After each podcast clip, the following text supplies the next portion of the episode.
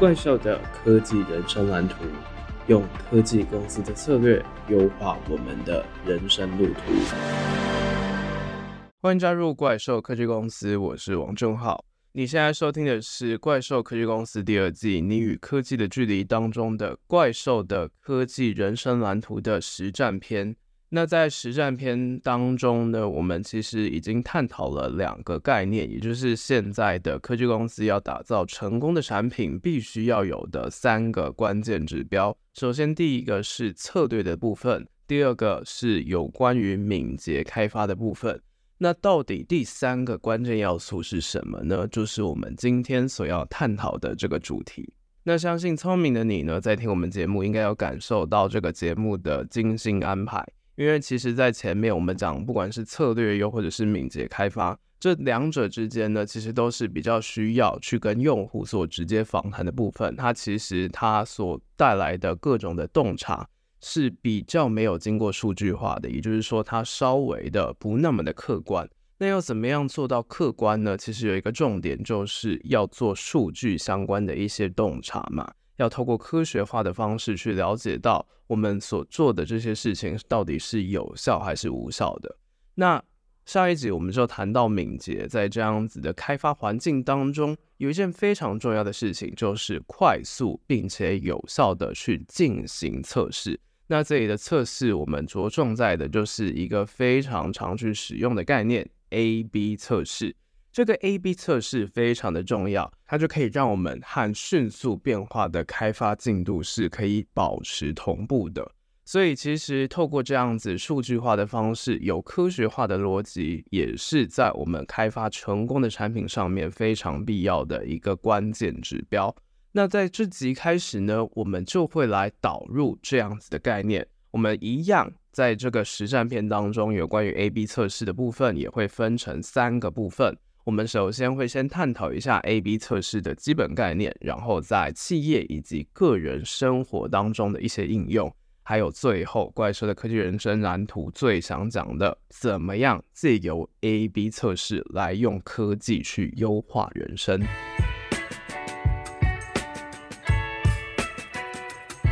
那毕竟怪兽科技公司主打的是科技入门嘛。所以，如果你是没有听过 A/B 测试的，也不用担心。我们先从一个非常简单、大家一定都有的经验来说起，就是不知道你有没有观察过，为什么你在看片、看 Netflix 的时候，为什么他好像都知道你到底想看的是什么？又或者是说，你看完了一部剧、一部电影之后，他接下来他还会再推荐一些影片嘛？那为什么他会知道你到底可能想看的类型是什么呢？而且他还会让你想要继续看下去？为什么他可以做到这些事情呢？在第一季的时候，我们其实就讲到 Netflix，它除了是串流界的龙头以外，还有一个非常重要的任务，它其实是一间数据公司，它就是处理了非常多的数据，然后再把这些数据转化成演算法。并且把它导入在使用者上面，推荐他觉得用户非常想看的影片给大家。能做到这一点呢，其实也就是这样子的 A/B 测试。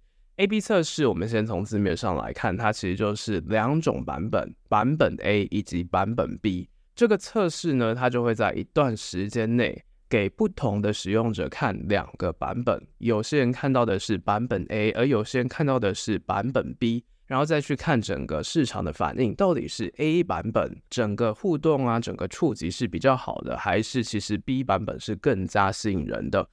而透过一段时间之后呢，就会明显的分出这个 A、B 到底哪一个反应比较好，之后呢就可以知道说到底要用 A 版本比较好，还是 B 版本。这样的方式就称作是 A/B 测试。大家也可以想一下，其实自己在看剧的时候，应该会看到有些剧它的封面是 A 版本。那有时候呢，你看到又是 B 版本，为什么要设计这么多不一样的封面呢？其实也就是来自于透过这样子 A/B 测试的方式，它就是透过这样子 A/B 测试，不断的去确认使用者的喜好，而不只是单纯的推荐电影又或者是连续剧而已。而且它更重要的就是它的演算法是一个有一个很大的目的，就是去思考说要怎么样去呈现更吸引人的推荐。这个方法其实就是我们刚刚讲的，透过向一组用户去展示不同版本的推荐内容，去分析哪一种算法可以更有效地推荐用户感兴趣的内容。那就是这样子比较了 A 版本控制组以及 B 版本变动组的效果。透过这些数据去深入了解到哪一种设计是比较受欢迎，又或者是说，A 产品、B 产品哪一个比较好？又或者是说价格其实也可以分两组，看哪一个表现比较好。透过这样子的方式去改善他们的产品以及服务。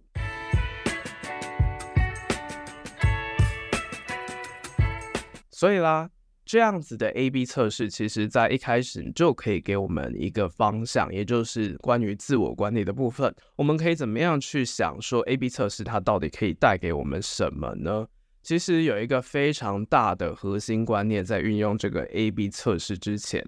它其实非常讲求的就是沟通的能力，尤其是问问题的能力。尤其像现在的 AI，不用多说，它可以帮我们摘要出可能是比人更快、更精准的一些内容。那我们的这样子问问题的能力，去解决人的问题，这样子的能力就非常的重要。不过，必须要有一个前提是顾及好的，尤其是我们必须要做数据化的分析之前，我们必须要思考到的就是，我们在解决问题以前，要先确定有问题，要先确定说这个问题到底是不是真的问题。尤其大家应该都可以感受到，我们现在身处在的这样的大数据时代，非常需要透过这些大数据去了解到 insight，还有其中的各种道理。所以更是可以体会到这样子问问题以及解读答案的技巧，它的重要性，甚至是来得比提出解决方案是更重要的。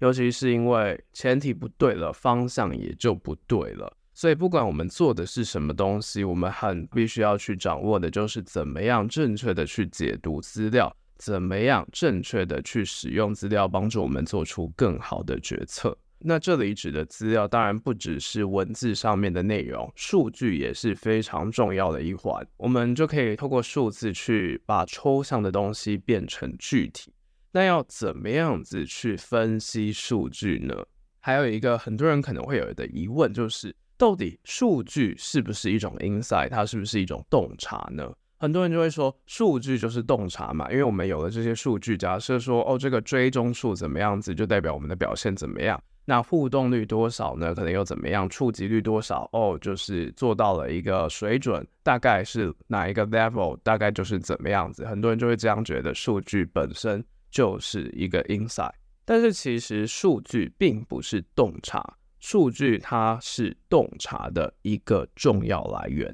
为什么呢？因为数据它就会为我们提供很多的资讯嘛，但是。唯有对资讯进行一些思考，又或者是分析，这些数据才能成为洞察。这就有点像是我们在看手机里面的东西一样。在现在这个资讯爆炸的社会，如果我们没有消化过这些资讯，没有找到自己解读的一种方式，建立自己的知识体系，其实就会发现说。这些手机里面的讯息就并不是我们的知识，它就只是一个我们可能每天接收到非常多众多的资讯里面的其中一个而已。所以这就有点像是你在听 podcast 的时候，如果你的目的呢是有一种陪伴的感觉，那当然你就不需要去额外的思考说这个节目到底讲了什么样的东西，又或者是说你觉得这个节目听起来非常的好睡，它就是一个助眠的工具，那也无妨。但是如果你想要做的事情是你想要去了解到这些内容到底对你来讲可以怎么样的去帮助你自己，然后建立自己的知识体系的话，当然你要怎么样子去分析，怎么样子去思考，这必须是你在边听的时候脑袋也要跟着动，然后跟着去思考，非常需要做到的事情，你才有办法把你听到的这些东西真正的变成你的 know-how。因为如果我们看见了这些内容，看见这些数据，不去问为什么，不去思考这些东西到底讲的真实性啊，又或者是说它对你来讲到底是 intelligence 还是 information？如果你只是把它认为它是 information 的话，其实这个就有点像是我们网络上随便查都有的资讯。那要真正的变成 intelligence，也就是知识情报的话，你就必须要透过不一样的方式去习得这些资讯，可能就必须要去从这些资讯当中去理解到它背后它到底讲的是什么样的东西，又或者是说现在我们看到的这个现象可以怎么样的去做解读，去了解到未来可能会变成什么样子，这也是一个非常关键的能力。也是为什么美国的 CIA 的 I 并不是 information，而是 intelligence，一个非常重要的原因就在于必须要把这些资讯消化过后吸收成为知性的情报。所以，我们刚刚讲了这么多，其实一个关键就是我们必须要好好的运用这些数据。从中去得出洞察，而不是看了这些数据就觉得是说，哦，这数字很多，然后稍微分析一下就觉得是说完成，就觉得它是洞察，并不是，因为其实这些东西它没有经过消化，它其实就只是空泛的东西而已。不过如果有认真的经过消化之后，它或许还会产生一些不一样的功效。在这里呢，我们就稍微的再继续导入一间科技公司的例子。我们这里以音乐串流平台 Spotify 为例，我们来讲讲他们到底是怎么样把这些数据化成是非常特别的行销案例。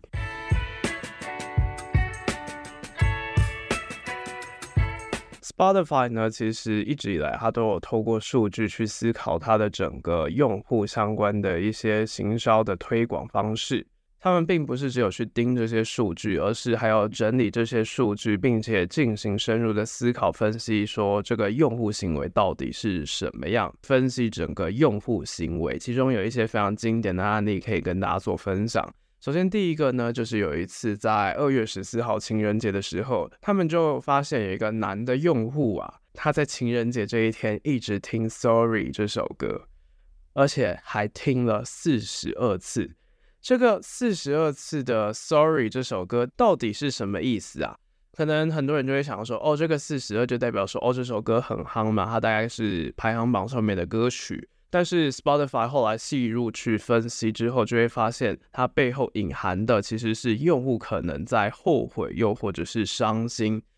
尤其是因为他发现，就是在二月十四号重复了四十二次这首歌，所以他后来呢，Spotify 他就用了这样子的洞察，做了一个户外的广告看板。他就问说：“那位在情人节听了 Sorry 这个四十二次的人呐，你打算怎么办呢？”其实就有点是透过开玩笑的方式，然后也是可以增进话题，让大家去了解到。哦，怎么会有人听这个音乐可以听这么多次啊？也是稍微的透过数据去开了一个玩笑。那这个广告其实也是做的蛮成功的一个方式。那另外呀，其实还有一个也是蛮经典的例子，就是有一次 Spotify 它发现有一段期间有三千七百四十九个人在听一首跟世界末日有关的歌。嗯。难道是那个时候非常流行的玛雅世界末日吗？其实不是。其实这个洞察，他们后来仔细的去发现，就是因为那天是英国脱欧的投票日，那有三千七百四十九位听众在那一天听了，我们知道世界末日已经到来。所以啊，Spotify 它就也透过这样的方式，把数据跟社会的热门时事去做结合，也是做了一个特别的宣传，就说那三千七百四十九位在英国脱欧投票当天听了我们知道世界末日已经到来的人，别泄气，这样子的方式也是透过一种非常趣味的方式去好好的行销 Spotify 本身的一个例子。那这些例子，它背后其实体现出了四个我们在做 Inside 的时候非常重要的四个要素，也就是反映人性、普世的价值观，以及针对目标消费族群，还有跟整个品牌是相互匹配的。因为我们从这个英国脱欧的例子就可以发现，为什么会有这么多的人在听这首歌呢？就是因为很多人就觉得脱欧就好像是世界末日一样，就充满了各种担忧和恐惧嘛。那针对这些比较关心时事的乐迷，而且这个也是当时非常热门的歌曲，然后这个歌曲其实就跟 Spotify 是在做音乐的，非常的契合，所以综合了这些要素，它其实也就是通过了这些数据，再去把数据转化为好的行销案例，也就引起大众非常多的讨论，也是让 Spotify 这间公司的名声越做越大。那最后一个一样也是跟 Spotify 非常经典，使用数据再去做转换的一个案例，就是我们每次其实我们在年末，如果是用 Spotify 的用户，应该都很熟悉的一个功能，就是它会在十二月的时候帮你做一个回顾，告诉你说，哦，这个排行榜你自己听歌的习惯里面，到底你最喜欢的专辑、最常听的歌曲、最爱的歌手，你是那里面的前几趴，就会做这些数据上面的一些报告。那为什么这样子的东西可以成功呢？它就是掌握了两个观察到的现象。首先，第一个就是因为每个人都很喜欢分享嘛，尤其音乐这种东西，一定也是大家就会很想要把这个东西分享给其他的人。再来，我们刚刚讲了 Spotify，它其实在分析的时候，它有告诉你说，哦，你是这个歌手常听的听众里面的前几趴。就是会引发大家很想上榜的这种个性嘛，然后也是希望自己是零点零零零一趴的这种忠实听众，就会感觉哦，我现在是忠实粉丝。那当然，Spotify 也有提供 Podcast 和 Podcaster 相关的一些回复，所以如果你喜欢怪兽科技公司的话，别忘了，我也都是会去盯这些数据的哦，所以。就一定要好好的每周 follow 我们的节目最新动态。但不管如何，就是这样子，Spotify 它就做出了这样子，透过榜单的方式，就可以让人感觉到非常的强大。然后在社群媒体上面分享，就会让别人感觉自己很重要。这一点其实也就是打中了心理学当中非常强调的人性的部分。大家只关心自己觉得很重要的事情，那每个人都会觉得自己非常的重要，也希望别人也是这样子对待自己的。那 Spotify 也就是抓准了这样子的现象，就打中了非常多人的心。所以其实有时候在讲到音乐串流平台的时候，对于 Z 世代来讲，虽然 iTunes 又或者是现在的 Apple Music，对于很多人来讲算是比较音乐龙头的部分。但是其实 Spotify 在非常多历史代来讲也是相当重要的。那它也就是透过这两个 insight 做到一加一大于二的效益，让你因为这个年度音乐榜单就透过帮你客制化的方式，你也会非常的喜欢这样子的方式，然后让你更喜欢这个平台，最后离不开它。所以啊，这里给我们了一个简单的小结论，就是其实我们在做很多事情的时候，去思考。怎么样把现在我们有的这些数据跟社会的热门时事，又或者是用户的需求去结合的话，就有可能会让我们产生一些非常有价值的一些洞察。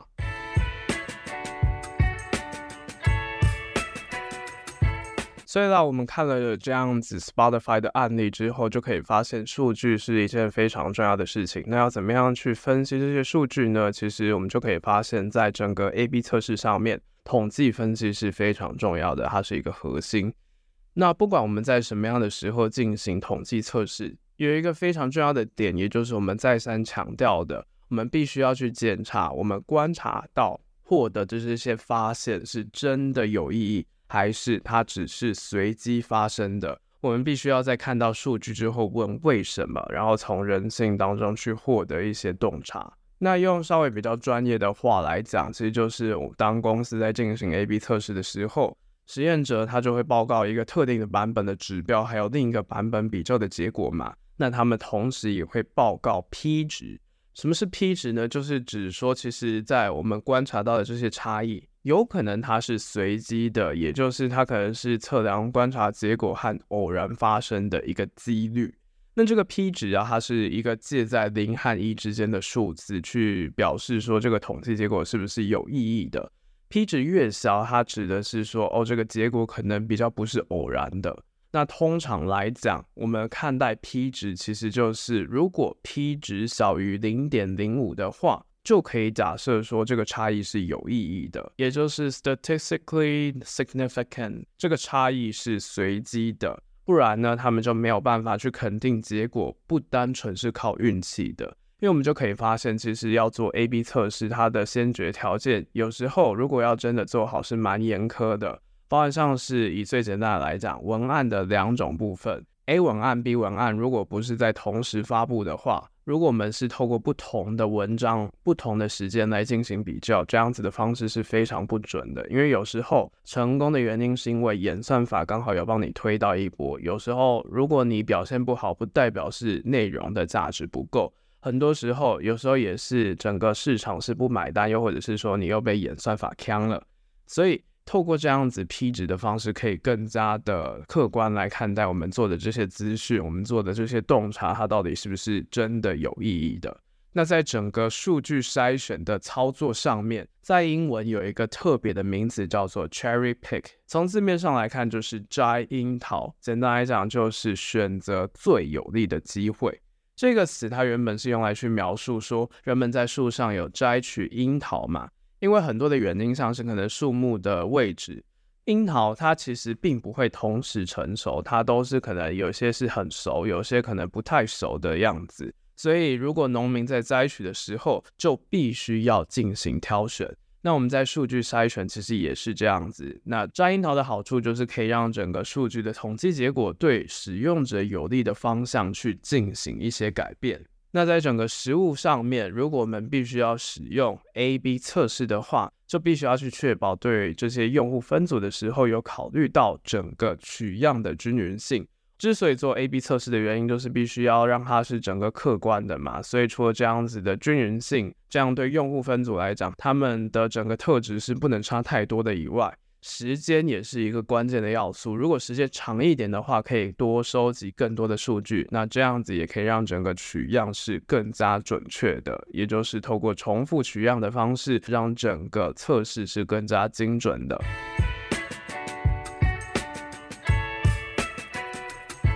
好啦，所以我们在今天这集做个简单的小结。其实 A/B 测试它并不是要让事情复杂化，它不是说哦，我做了一个 A 测试以外，我还提出了备案 B 方案，看最后哪一个效果比较好啊，结果两个都不好，这样子就等于是失败。并不是这样子，其实 A/B 测试它很大程度，它反而是要去缩小问题，并且去检视外部问题，还要去检视内部用户体验漏斗有没有更好的方式是可以让我们的整体是更加优化的。就通过这样子 A/B 测试，是给予我们透过数据导向的 insight 去帮我们进行分析，所以。其实它一样，回到我们上一节讲到产品开发的概念，它一样讲求的就是有关于验证假说的部分。我们再稍微复习一下，这个假说并不代表真的要做出产品，它反而这样子验证假说的方式是去了解到我们现在的各种指标、各种预计要做的事情，它到底是 go 还是 no go 呢？就是这样子，透过评估指标，有主要、次要的指标去了解到。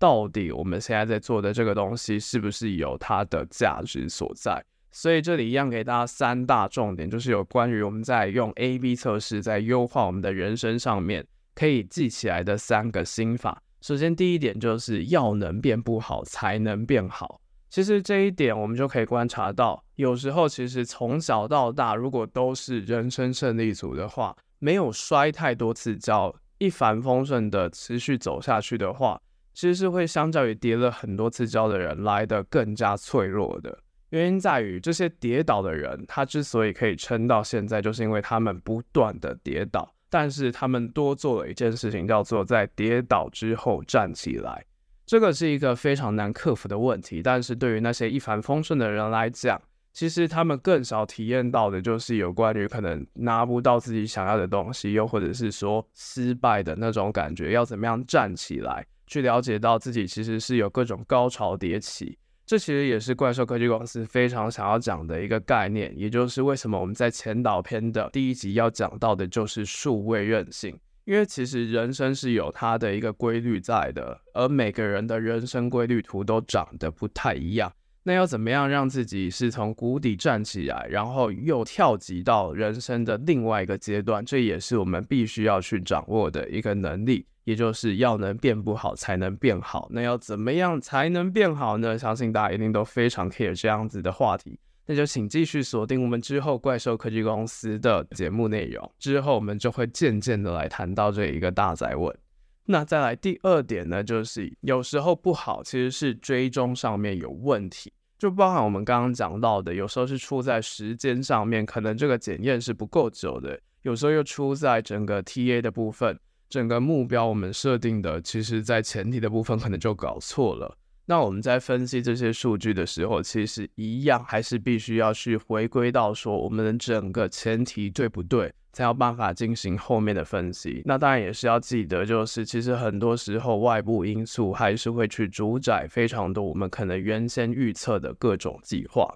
那最后一点是新的不一定不好，可能是因为要适应。这一点其实我们就可以去从整个。呃，整个应用程式去开发新功能这件事情来看，包括像是有时候其实以 Instagram 来看，非常多人就会去 care 说，哦，这个现实动态怎么又改了？怎么把它的整个 UI 又变大了？又或者是说啊，它的整个位置怎么又移去哪里了？其实我们有时候收到了这样子的用户反馈，也是要去思考到这一点，新的到底用户现在反弹是因为它真的不好吗？还是其实这样子的功能对于长远来看它是有益处的，只是他们需要更多的时间去适应呢。这其实有点类似于去年其实有一波浪潮，就是有关于短影音嘛，很多人就会觉得是说短影音这件事情其实让 IG 已经变了样子，甚至有些人就会发起联署说，请还给我们原本的 IG。但是我们就会发现到，以整个时代的趋势，不管是从抖音给我们的各种启示，又或者是说整个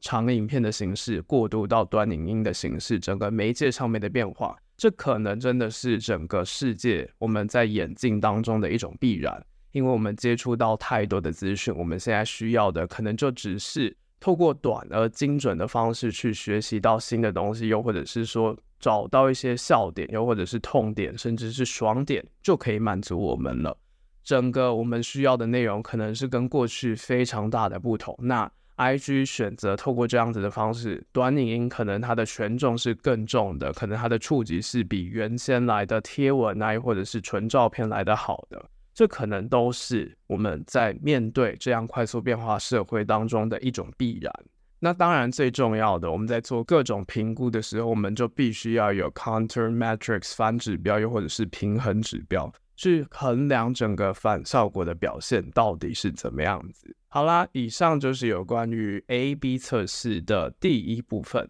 在接下来，我们一样还是会更加深入的来探讨不同科技公司运用 A/B 测试的一些状况，还有。该怎么样进一步的把 A/B 测试这样子用科学化、有逻辑、数据驱动的方式来优化我们的生活？到底要透过什么样子的方式呢？就请继续锁定我们的怪兽科技公司 Podcast。如果喜欢我们节目的话，不要忘了五星留言，然后订阅怪兽科技公司的旗下社群电子报。当然，我们也非常的欢迎，如果你有任何想要了解的主题，都欢迎直接留言告诉我们。那今天的节目就到这里喽，这里是怪兽科技公司，我是王正浩，大家拜拜。这集就这样结束了，还听不过瘾吗？别忘了订阅、分享你听完的心得，还有推荐这档节目，追踪怪兽科技公司的 IG 粉砖，上面还有重点短片，赶快到怪兽科技公司 Vocus 沙龙解锁付费文章，还有还有订阅免费的怪兽双周快报，每两周一则科技时事和两本思考书摘。社会变得再快，你还是可以拥有超强适应力，成为大神兽。